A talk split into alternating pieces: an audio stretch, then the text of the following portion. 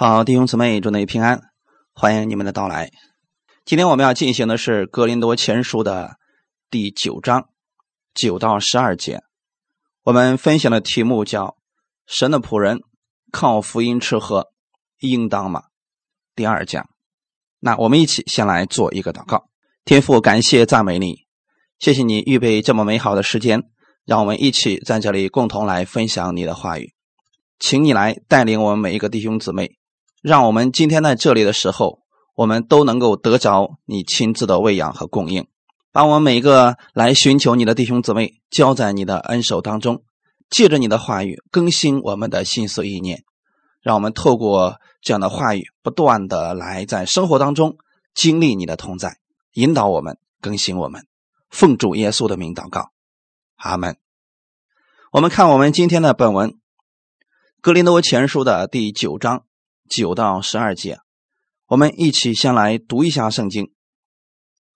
就如摩西的律法记着说，牛在场上踹鼓的时候，不可拢住它的嘴。难道神所挂念的是牛吗？不全是为我们说的吗？分明是为我们说的。因为耕种的当存着指望去耕种，打场的。也当存得粮的指望去打场。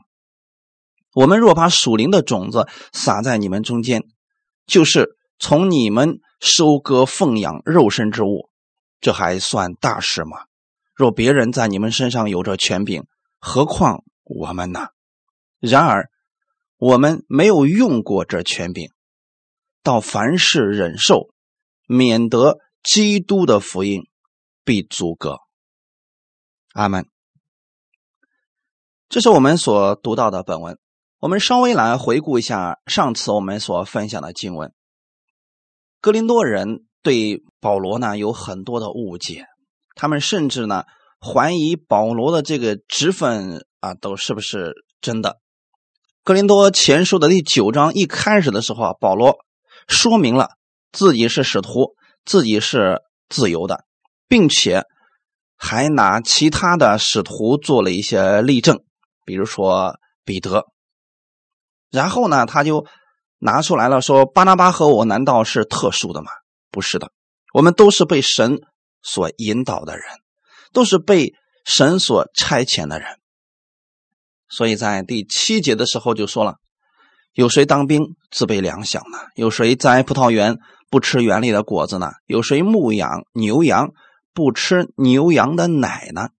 啊，这是从人的一方面，保罗来说明了情况。为什么保罗要用这么多的例子去告诉格林多人呢？因为格林多人对保罗的疑心太大，他们怀疑保罗这个使徒的身份，甚至对保罗所做的事啊也不信任。他们觉得保罗没有资格享用教会的供应。所以刚刚的时候我们也讲过了。保罗透过三个例子说明了神的仆人是神所许可的，是神所承认的，理当享受教会的供给。于是呢，他举了三个例子，其实都在说明同一件事情。他要表达的是，一个人劳苦工作就可以指望分享成果，无论是兵丁、葡萄园主，或者说是牧人。其实这是他们应得的权利，这连世人都明白的道理。所以今天呢，透过本文，他进一步的引用了摩西的律法来说明神的仆人侍奉理当得着尊重和供给。我们看第八节，我说这话岂是照人的意见？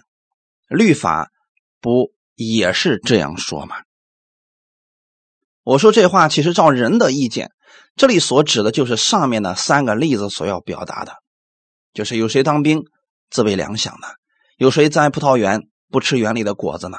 有谁牧养牛羊不吃牛羊的奶呢？这是人之常情。可见啊，基督徒信了主之后啊，我们也不能违背人的常理。很多人信主之后啊，根本就不活在地上了，常常说一些不着边际的话。哎，我们都信主了，所以神会供应你一切的。是在别人遇到一些问题的时候，遇到一些苦难的时候，他会讲一些看着像大话的一些东西，说什么问题不大，耶稣最大啊，就类似于念口号啊。其实这样的一些话呢，可能对当时的那个人，在特别是在患难当中的那个人，益处并不是很大，因为他忘记了一个事儿啊，与其说这些大道理。不如呢，跟他一起祷告。还有一些人在明明看到别人有困难了，甚至不愿出一点点援助，而且还说一些呃教条式的话语。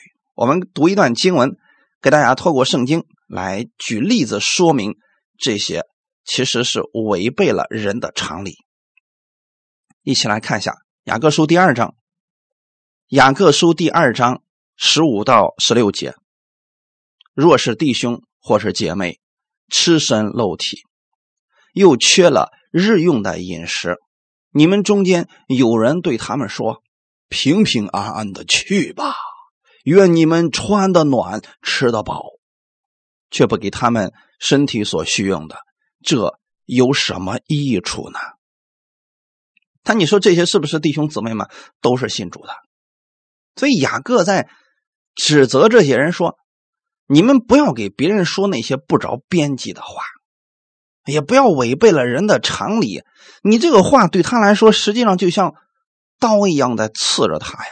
他人家是明明缺了日用的饮食，又赤身露体的，结果你对人家说平平安安的去吧，愿你穿的暖，吃的饱。他要能穿的暖，吃的饱，还至于来告诉你吗？”所以我们信了主啊，我们首先要活的像个正常人。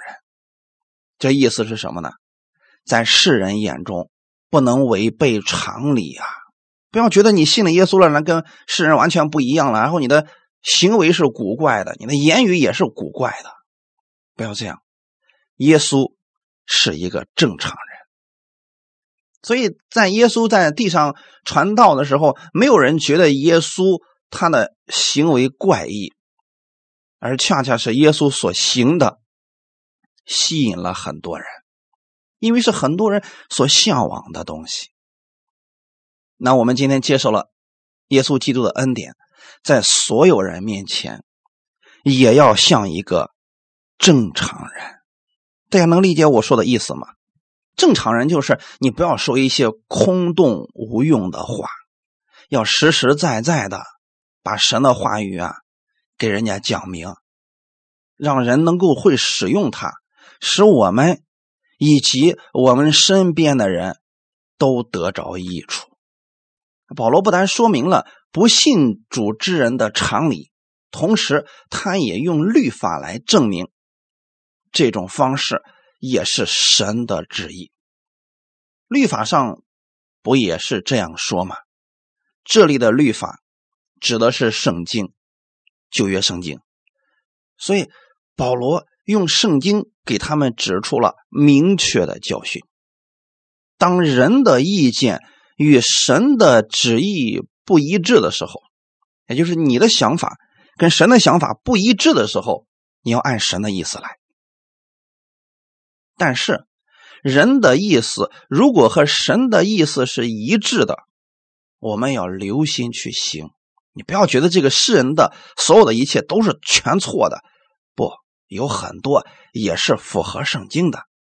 那这样的呢，你就要去行，这样对你有益处，听你的人也得到益处了。阿门。罗马书十二章十七节，其实保罗也给了我们很多的劝勉：不要以恶报恶，众人以为美的事，要留心去做。所以，我们今天信了耶稣啊，不要觉得你特别属灵啊，你都在天上，那世人都在地上呢。大家以为美的事儿，你要留心去做呀。所以，这是保罗的意思，符合神的意思。我们看看神的旨意是不是这个样子呢？一起来看一下第九节，就如摩西的律法记着说：“牛在场上踹鼓的时候，不可拢住它的嘴。难道神所挂念的是牛吗？啊这个经文是哪里来的呢？《生命记》二十五章第四节，《生命记》的二十五章第四节，牛在场上踹鼓的时候，不可拢住它的嘴。保罗是完全引用了这节经文。这个是摩西律法上所记载的，意思是牛在做工的时候啊，你要任凭它吃啊。可是事实是什么呢？人不愿意这么做，非得在牛的嘴上套一个东西，拢住它的嘴。人们以为这样啊就可以减少很多不必要的浪费。实际上呢，牛吃饱了，干的活更多。阿门。那圣经既然以牛为例子，这个时候保罗就说了：难道神？单单顾念的是牛吗？难道神挂念的是这个牛吗？其实神所要讲的不是牛，他只不过是以牛来说明一个道理。那这个道理就是全职服侍的神的仆人在做工的时候啊，应该得着合理的供养。这个事情其实，在我们中国呀，非常的严重。有些地区对全职的传道人是非常的苛刻，生怕他们多得一点儿。以前的时候，我有几个同工，他们在一个地区服侍的时候，他们是因为很多的教会，他们都在担任的讲道这个职责嘛，一星期七天要讲七天，并且呢要去七个地方。那在这种情况之下呢，他们原来教会的那个牧者呢，精精的给他计算好了，说一个月他们夫妻俩能花多少钱，路费是多少，然后呃该得多少生活费，一点都不能多呀。人家还非常振振有词的说了，要给他们多了呀，他们会堕落的，但是也不能给少了，给少了呢，他们就没法生活了。其实他们心里都非常明白，但是这些人把传道人搞得就跟牛干活的时候给你拢住嘴。我之前让你吃一点，那现在你干活了就别吃了啊，要不然的话你会堕落的，你会把我所有的这个场上的谷子都给吃完的。人们以为是这个，那实际上最后发生了什么事情呢？导致很多全职服侍的人啊没办法再继续服侍了，这是一个事实。因为很多人有家庭，有孩子。让我最难过的就是有一次的时候啊，一个全职传道的人对我说：“如果我还有一点办法，我绝对不会放弃现在的服饰。但是现在我要让我的孩子上学，我得赚钱。教会并不愿意负责我们这一块其实这正是很多人之前的一个经历。”因为教会不愿意给他供给，导致国内很多全职服侍的人员没办法，只能下地去工作。就像当初的利未人一样，以色列百姓不供应他们了，那他们怎么办呢？就得自己去找活干呀。那么结果是什么呢？大家都落在了荒凉当中。那弟兄姊妹，这种方式之下，受损失的可不仅仅是。全职服侍的人，到最后是没人愿意当传道人，那教会就一定是荒凉的。影响到的其实还是信徒自己啊。所以今天我们要改变我们的观念，不要觉得说笼住了牛的嘴，限制他啊，他就能多干活。你也不要觉得说拢住了传道人的嘴，限制他。你就会增加神的恩宠，其实不然，堵住了这个祝福的管道，对我们都没有益处。所以啊，那些为福音劳苦做工的人，神必定会按时供应他们的需要，这是神的应许。但这个事情一定是信徒在做，我们不要推给神，主啊，你亲自去供应他吧。你必然会让他吃得饱、穿得暖，不要说这样的大话，你不如直接去行动。那保罗呢，既为福音劳苦，他当然有权利靠着福音养生了。换句话来讲，哥林多教会有责任供给保罗生活的需要。保罗就算接受他们的供给，这也是完全合理的。我们再看一段经文，《提摩太前书》第五章十七到十八节，《提摩太前书》第五章十七到十八节。那善于管理教会的长老，当以为配受加倍的敬奉；那劳苦传道教导人的，更当如此，因为经上说。牛在场上踹鼓的时候，不可拢住它的嘴。又说，工人得工价是应当的。好，这段经文其实引用的也是刚才我们所读到的《生命记》里边的内容。那这里更详细的告诉我们，怎么样去理解这句话语。十七节说的是，那善于管理教会的长老，他指的是管理管理教会的啊。也是全职服侍的，管理教会的长老是忠心为主在做事情。对于这样的人，要加倍的敬奉。那指的是什么呢？你要在他们的生活上，别让他们有缺乏，让他们丰盛有余。对于这样在教会里边看守的人，一定要加倍的去敬奉他。阿门。目的是为了什么呢？为什么要这样加倍的去敬奉他们呢？其实是让他们可以全心的、继续的为教会付出。那劳苦的传道、教导人的，指的又是什么呢？在福音事工上，为灵魂付出了很多关心、教导信徒的人。所以这指的是两个啊，一个是教会里边全职的长老。另外一个就是传道人，都需要加倍的敬奉，特别是传道人说更当如此，就是这个是理所应当的。阿门，这是圣经上的原话，所以我们要去正确的来理解它。那有人就说了，可是有一些牧师他站在牧师那个位置上，他不干活。确实有一些挂名的牧师。他只想着让信徒供应他、尊敬他，自己却非常的懒惰，自己该做的事情也不做，还找各样的借口。但是这是少数的，我们要有智慧去处理，不能以一概全。你不能说有极少数的牧师是这个样子，那我们就对所有的牧师都这样来对待，免得他们都堕落了。不能这样的。我们来看一段经文。以西结书三十四章二到四节，以西结书三十四章二到四节，人子啊，你要向以色列的牧人发预言，攻击他们，说主耶和华如此说：祸哉！以色列的牧人只知道牧养自己，牧人岂不当牧养群羊吗？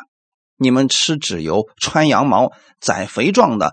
却不牧养群羊，瘦弱的你们没有养壮，有病的你们没有医治，受伤的你们没有缠裹，被逐的你们没有领回，失丧的你们没有寻找，但用强暴严严的辖制。有没有这样的牧师呢？哎，确实有。有没有这样全职服侍的人呢？也确实有。这样的人呢，做什么事情呢？不牧养群羊，但是呢，却是常常用一些律法式的方式来。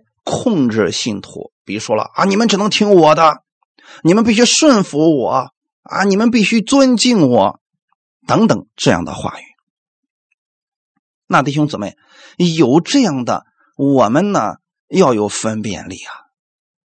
遇到这样的，我们要为他祷告，让神兴起合适的牧者过来供应你，这不就行了吗？再说了，这样的牧者。神一定会出手的呀，所以以西结书的三十四章九到十一节就说了，所以你们这些牧者要听耶和华的话。主耶和华如此说：我必与牧人为敌，必向他们的手追讨我的羊，使他们不再牧放群羊，牧人也不再牧养自己。我必救我的羊脱离他们的口，不再做他们的食物。主耶和华如此说：“看呐，我必亲自寻找我的羊，将他们寻见。”阿门。那透过这节经文，其实大家可以看到了，神对这些不做事的牧者，给他们有警告。神的做法是什么呢？我必然会从他们的手里边啊，把我的羊救出来，我会把它送到合适的牧场上去，我会把它交给那些合我心意的人。去牧养他，我会救他们脱离那些恶的牧者的口，不让他们再做他们的食物了。所以弟兄姊妹，我们不要愚忠，不要觉得说我这一辈子就属于某一个牧师的，你不该有这样的想法。你看这个牧师究竟是不是在关心你，还是在辖制你？如果经常用一些话说，你要是敢离开这个教会，你就必受咒诅。遇到这样的话语，你就别信，神不会今天这样来咒诅你的。神只会把你带到青草地、溪水边，所以神说：“我必亲自寻找我的羊，将他们寻见。”那保罗是不是一个恶的牧者呢？保罗是不是只牧养自己严严的辖制信徒呢？不是的。那如果你们的牧师是上面那个样子，你可以说他是故宫，他不是牧师。你们不供应他，这也无可厚非。但如果你们的牧者是像保罗这样的，真心为你的灵魂负责，你切不可如此待他呀。那善于管理教会的长老，当以为配受加倍的敬奉；那劳苦传道、教导人的，更当如此呀。今天你透过某个人，你得着了生命的道。得着了供应，得着了喂养，你确实应该尊敬这个人。保罗是什么样的人呢？我们来看看保罗是如何做事情的。罗马书十二章九到十一节，罗马书的十二章九到十一节，爱人不可虚假，恶要厌恶，善要亲近，爱弟兄要彼此亲热，恭敬人要彼此推让。殷勤不可懒惰，要心里火热，常常服侍主。其实呢，在保罗的身后啊，有一大堆监督他的人，所以啊，他能说这些话，想必他自己已经都做到的。殷勤不可懒惰，那保罗到底是不是一个殷勤的人呢？透过使徒行传，我们可以看出来，保罗真的已经为主几乎付上了一切，他为了福音不顾自己的性命。那这样的一个如此忠心又良善的神的仆人，我们该如何去待他呢？难道在他后面说一些是非吗？去攻击他吗？造谣吗？我们该怎么待他呢？这样的人理当得着教会的供应。我们看《格林多前书》第九章十到十一节，不全。是为我们说的吗？分明是为我们说的，因为耕种的当存着指望去耕种，打场的也当存得粮的指望去打场。耕种的存着指望什么指望？丰收的指望，就是所有的他去种地的人，他耕种的时候都是说：我今年种下去，我就想收获。更多，这是所有种地的人都有的想法。没有一个人说了，我今天种一百斤种子，我就想说将来能收一斤就行了。没有人这样的，因为耕种的当存着指望去耕种打场的呢，就是这个麦子收回来了，谷子收回来了，它外面带着壳，你去把这个壳给它退掉，打场，凭着什么指望？就是你希望把这些。种子都碾碎吗？不是，存着得粮的指望去打场，所以这两者其实咱说的是同一件事情。耕种着存着收获的指望去耕种，打场的存着收获的指望去打场，这都是非常合理的。那么传福音的人呢？若想要凭着福音养生，这个也是合理的。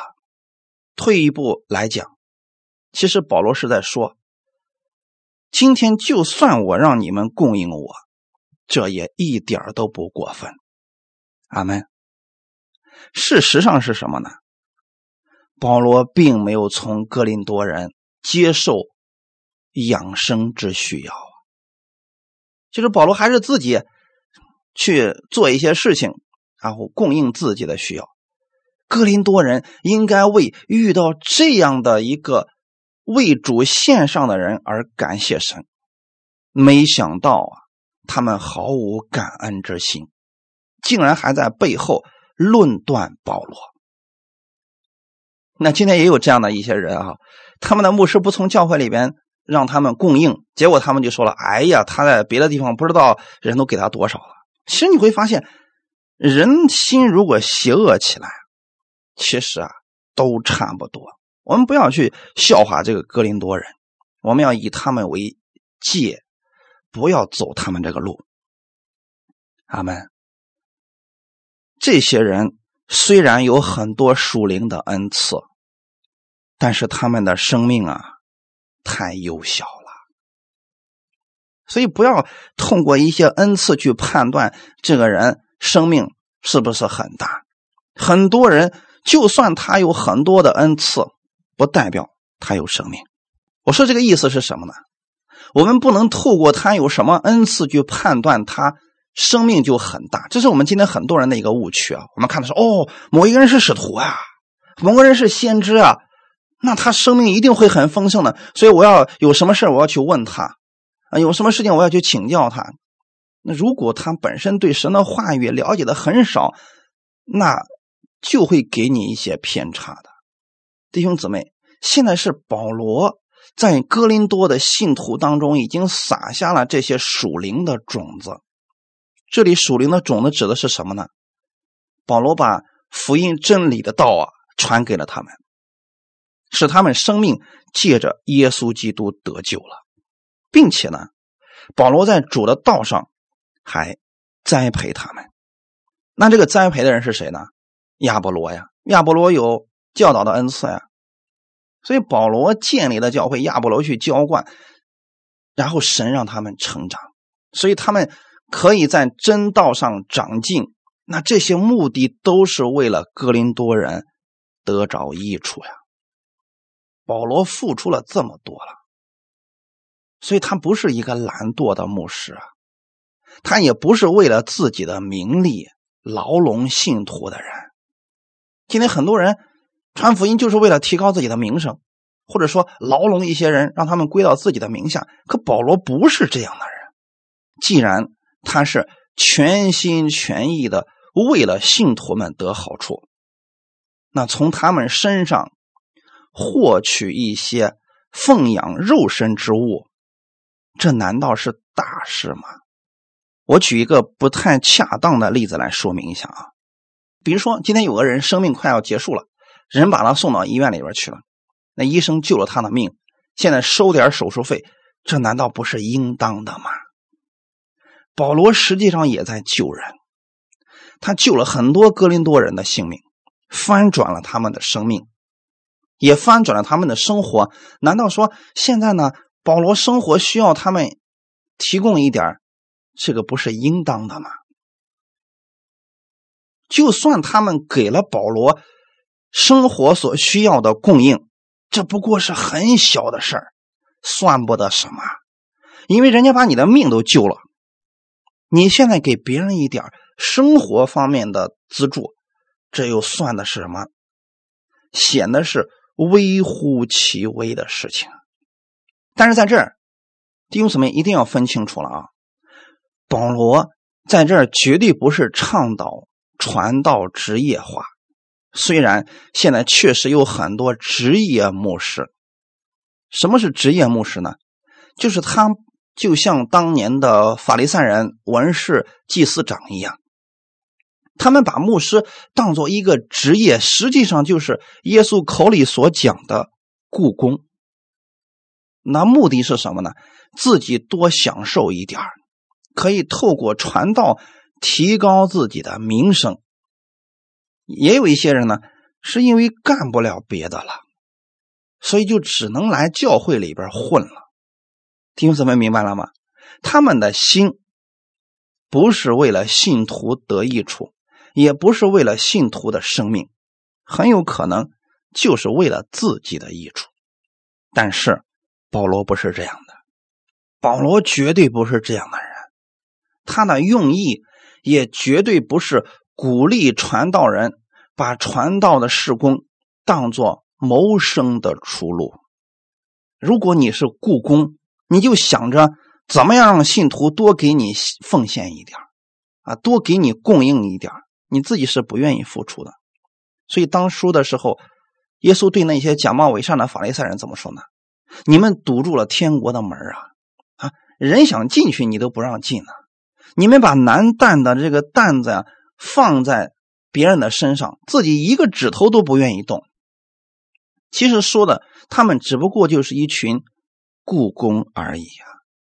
用今天的话来说，职业牧师啊，啊，目前为止呢，在西方职业牧师比较多啊，就是实在他们干不了别的了，所以在教会里边来当牧师了。但是现在呢，保罗不是这样的人，他真的是为了信徒们们的生命，但现在他只不过是用一些普通的道理来说明，纵使他从。哥林多人得着养生之物，这个也是完全合理的。阿门。我们看一段经文，《加拉太书》第六章五到六节，《加拉太书》的第六章五到六节，因为个人必担当自己的担子，在道理上受教的。当把一切虚用的供给施教的人，个人必担当自己的担子。这个是什么意思呢？你别忘记了啊！保罗的书信都有一个特点：前面会讲到教义，后面一定会进入生活。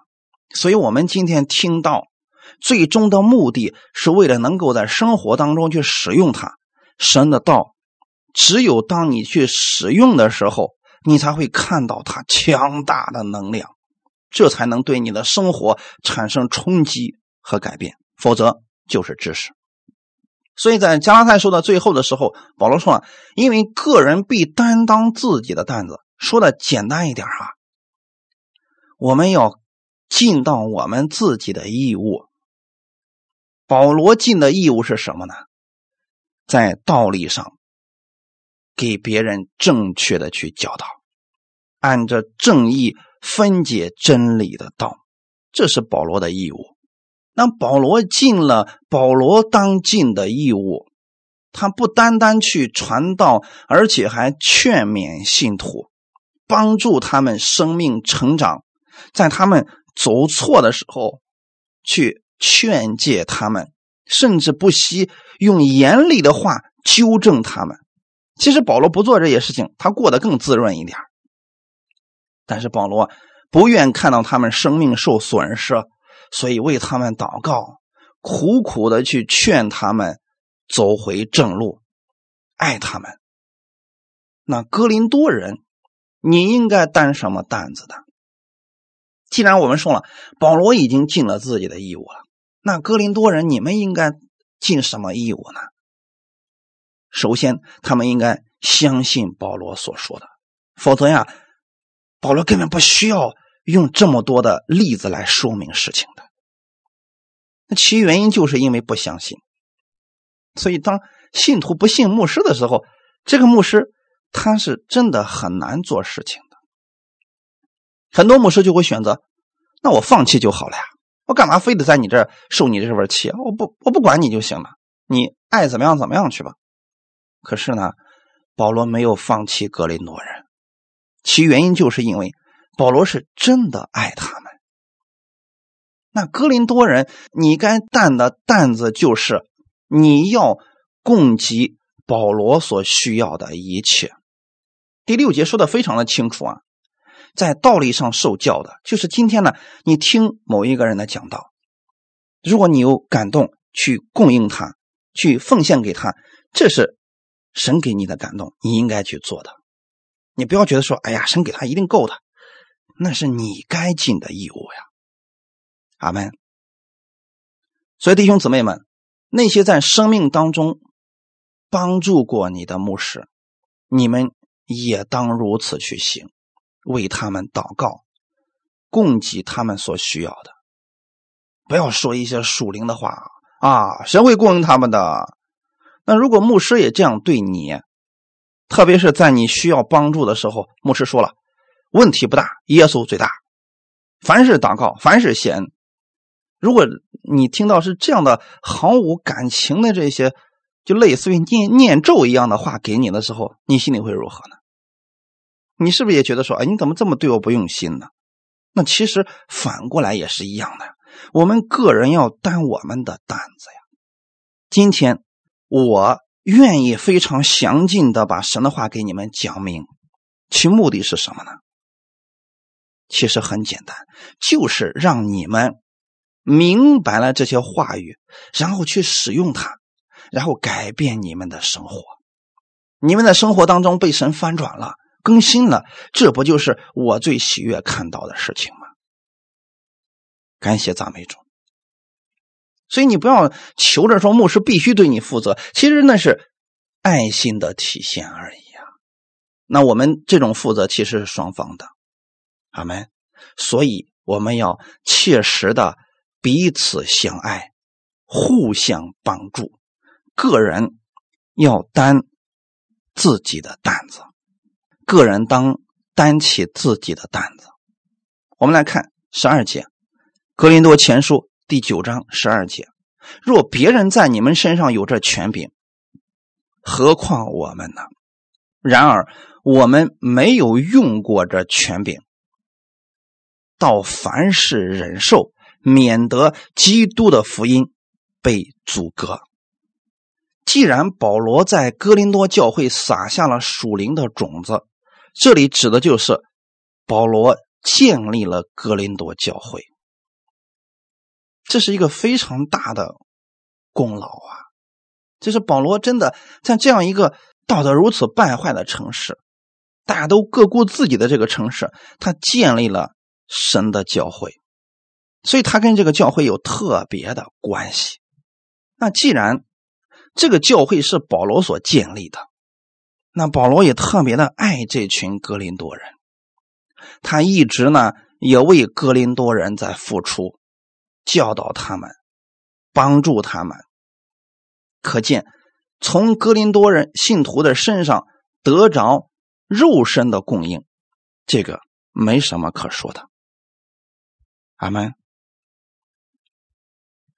若别人在你们身上有这权柄，这个意思是保罗以外的传道人在哥林多教会做工，那哥林多人呢也给别人供应了。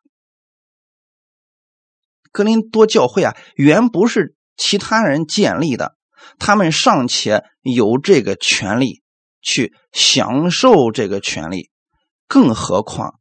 是保罗呢？我不知道大家能不能听明白这个事情啊？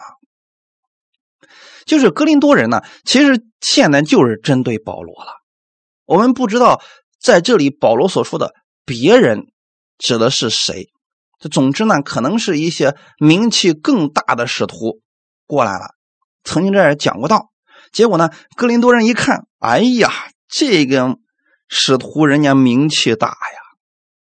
啊，所以呢，在人家走之前呢，格林多人就早早的预备好了奉献，然后呢，就类似于巴结的方式给人家了。但是到保罗这儿的时候，那些人立马就翻脸了。保罗，你也没有这个资格啊！你也别想着从我们得到什么啊！我看你就心都不不纯，你来我们这就知道要钱。他把保罗其实就看成这样的一个人了。其实，在格林多后书里边，保罗还会提到类似这样的事就是他将经常会提到说：“我一点不比那个大使徒啊差到哪儿去。”其实啊，格林多人这个心思啊，真的让人挺难琢磨的啊。就是这种攀比的心理啊，太严重了。甚至说呢，格林多人啊，就是有点势利眼吧，他们愿意找那个名气比较大的，而保罗这个人呢，他本身不愿意显出自己。那这种情况下，很多人不知道保罗所做的这些事工的时候啊，结果就在背后呢乱议论保罗了。可是这群信徒们，你们应该知道，这教会也是保罗所建立的呀。你们宁可接待外人。你都不愿意接待保罗，这种心思，这连世人都不做的呀。那原因是什么呢？可能这个事情也跟保罗有关系，就是他一直从来就没有使用过这个权利，从建教会开始，他就没有让格林多人供应，以至于说现在多年过去了，大家都不觉得说不给你供应有什么了。这个有点像什么呢？我们经常去帮助一个人，帮助的多了，别人觉得是理所当然的。突然有一天，你在他遇到问题的时候不帮助他了，他就开始埋怨你了。其实啊，这才是人心里边的诡诈呀。其实今天对我们人与人之间来讲，别人帮助我们，那我们应该非常感恩才对。别人不帮助我们。那是人家的权利，阿门。大家能明白吗？可是今天不一样，很多人觉得说你该帮我，或者说我就该这么对待你，你就不配被我高看。很多人是这样来看待别人的，就是毫无感恩之心的。那弟兄姊妹，保罗没有使用让格林多人供应他们的这个权利，不代表。他没有这个权利啊！可能很多时候我们也会讲说，一直不使用，别人就觉得说你可能就是没有资格，你可能心中有愧，或者说你根本就对不起我们这个教会，所以呢，你不好意思。这是人里边诡诈的一些想法呀。那今天我们来讲，保罗不使用这个权利，其实是因为爱他们，正是为这个。教会来着想的呀，阿门。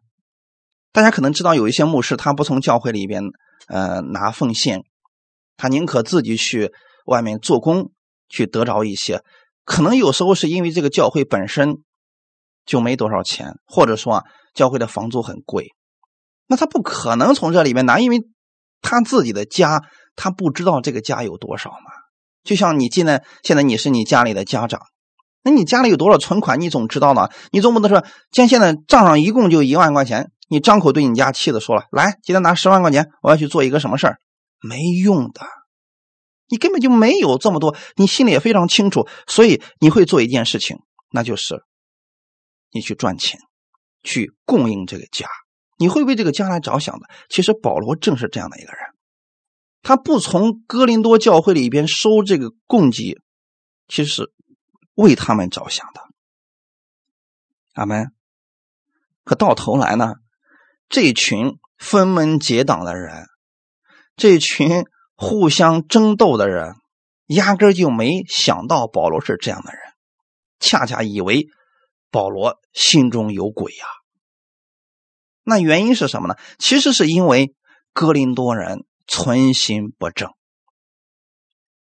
他们总是误解保罗，实际上是因为他们心里面有诡诈。我现在要说的是，幸亏保罗啊没接受他们的供给啊，要不然呢，那格林多人不知道在后面怎么说保罗了。正好是因为保罗也没有让他们给他奉献，这样的话，保罗就没有什么避讳的，把该讲的就给他们讲明了。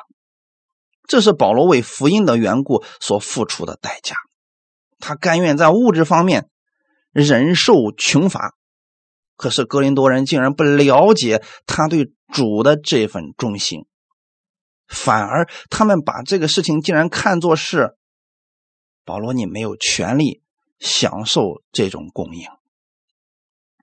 那弟兄姊妹，今天我也知道很多的传道人。他们不敢在台上讲关于奉献的道，因为他们怕一讲啊，下面信徒就说：“哎，你看我们牧师又讲要钱了，啊，牧师就想着给我们要钱。”结果导致信徒们对奉献这一块不了解，不知道祝福的源头是从神那儿来的。结果呢，信徒们过得很穷乏，那牧师过得更穷乏。其实这个观念是时候改变了。今天我们要知道，神让我们奉献，其实是为了祝福我们。你接待了先知，就得先知所得的赏赐；你接待艺人，就得艺人所得的赏赐。这是我们在神面前的服侍，我们每个人都在神面前服侍。保罗给他们供应话语，关心他们，这是保罗在神面前服侍。那你哥林多人，你去供应保罗的所需，这是你在神面前的服侍啊。哈利路亚！所以呢，弟兄姊妹，基督徒虽然拥有某些权利，比如说保罗，他虽然拥有有资格去接受哥林多人供应他们的这个权利，但是在行使这个权利的时候，他用了一种更高的律限制了自己，那就是爱的律，因为爱他们。所以不愿意从他们这儿接受供应，因为爱他们，所以不断的忍耐他们；因为爱他们，所以愿意甘心的给他们付出，而不是交换。那如果今天我给你们讲到了，你们得到医治了，那么好，有些人说：“哎呀，我听你的讲道，我得医治了，现在我乐意给你奉献。”其实你知道。你应该是现在了神的面前，这是我们的心。大家能明白这个意思吗？这个不是交换，是我们都是在神面前服侍。你是现在神的面前，而我去帮助你，我也是坐在神的面前。爱的律绝对不是以自己为中心。哥林多人今天之所以这样去评价保罗，恰恰是以自我为中心。他们分门结党，说自己是属这个的，说自己是属那个人的。恰恰他们的这种律法的心，让他们没办法合一。他们心中没有神的这份爱，所以徒有恩赐，只能让他们更败坏。而保罗不一样，保罗里边有他们所有人的这些恩赐，但是保罗却因为爱他们的原因。所以放弃了自己的权利，无论他们能不能理解，保罗一直在做爱他们的这些事情，就是为了他们得益处。这份爱使人可以为了别人的利益而放弃自己的权利，所以这是最让我们值得敬佩的服饰。哈利路亚！只有保罗他说了：“你们该效法我，如同。”我效法基督一样，在这一点上，保罗真的是我们的榜样。感谢赞美主，我愿意我们弟兄姊妹，我们透过这些系统性的分享，让我们每一个人，我们的目光都在神的面前，让我们不是天天飞在天上，我们做一个接地气儿的基督徒，我们是活在地上的，但是在地上，我们可以活得像耶稣一样。心里边充满基督的爱，彼此服侍，彼此扶持。哈利路亚！感谢赞美主。好，那我们今天就讲到这里。我们一起来祷告。天父，我们感谢赞美你，谢谢你今天借着这样的话语，再次的帮助我们、供应我们、更新我们。我们知道保罗的服饰是合你心意的服饰，他不是为了自己。而是真的为了哥林多人得益处。目前哥林多人只有知识，没有生命，他们不知道如何去生活。基督的话语能力，他们没有活出来，反而是分门结党。但保罗希望他们能够改变。主啊，请你来带领我们每一个弟兄姊妹，让我们今天不是为了某一些知识而去学习，而是真正的把你的话语。领受过来，用在我们的生活当中。你愿意我们是彼此合一、互相扶持的。主啊，你也告诉我们说，我们个人要担我们各自的担子。是的，主啊，我们个人要尽我们自己的义务，因为我们这是得赏赐的最好的时期。感谢赞美主，让我们之间能够彼此带祷。我愿意为你们祷告，你们也为我祷告。这样的话，我们在主面前都有赏赐。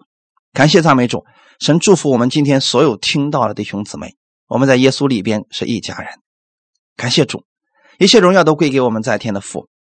愿你们今天能够有所得着。奉主耶稣的名祷告，阿门。